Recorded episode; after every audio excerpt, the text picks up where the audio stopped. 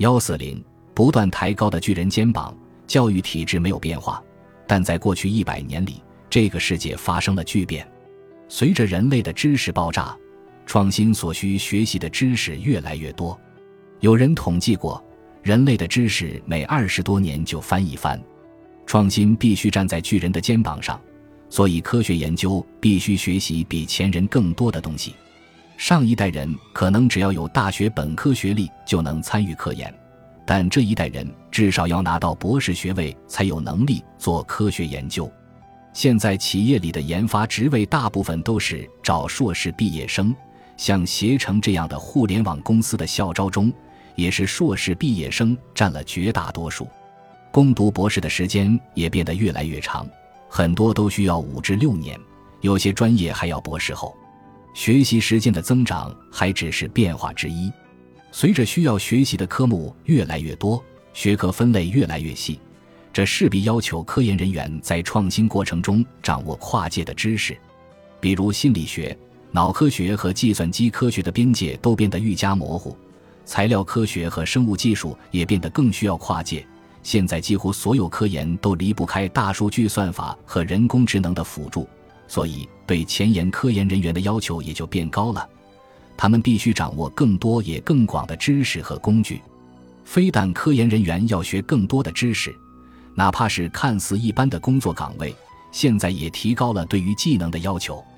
以前的农民做的是体力活，但现在要想管理现代化农场，工作人员必须掌握各种高科技设备，还需要懂得财务管理，最好再懂些宏观经济等。这是农业生产也需要典型的知识型岗位，对工人的技能要求也在提升。以前靠重复手工劳动进行产品组装的工人，要么被机器人取代，要么被转移到劳动力更便宜的东南亚去。甚至原来所谓的高级职业技术工人，如车工、焊工等，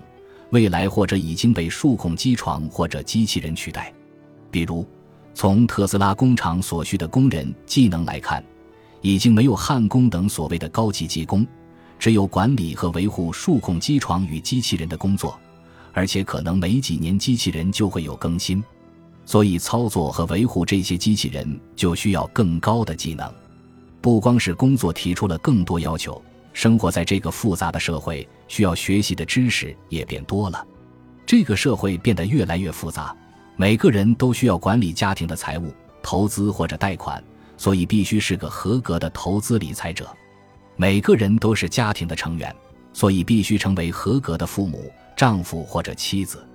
每个人都是公共事务的参与者，需要成为合格的公民和志愿者。要学习的知识和技能急剧增多，可以说是个坏消息，但也会带来好消息，那就是运用知识的工具得到了飞速提升，尤其是互联网和数字技术，极大的提高了存储。组织、搜索和分析的效率，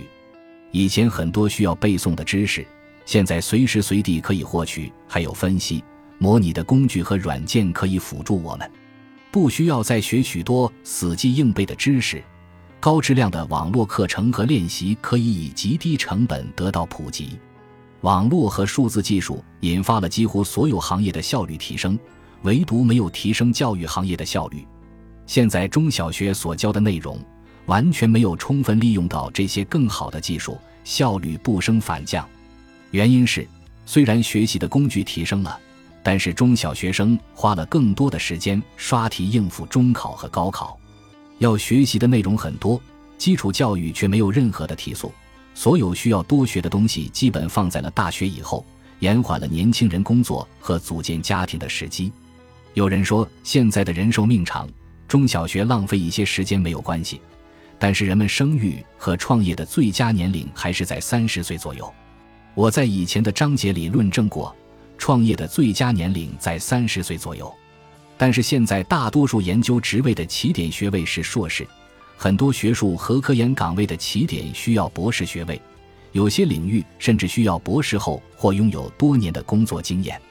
所以这些人获得第一份工作时就已经是二十五至二十八岁。到最佳创业时机三十岁左右的黄金窗口期变得非常短暂，所以年轻人在三十岁之前要学习的内容越来越多，还有可能要创业、结婚，甚至生孩子。三十岁前的人生是那么紧张和宝贵，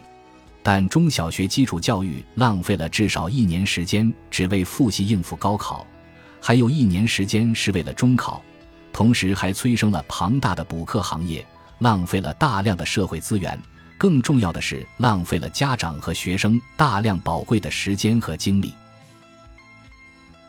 本集播放完毕，感谢您的收听，喜欢请订阅加关注，主页有更多精彩内容。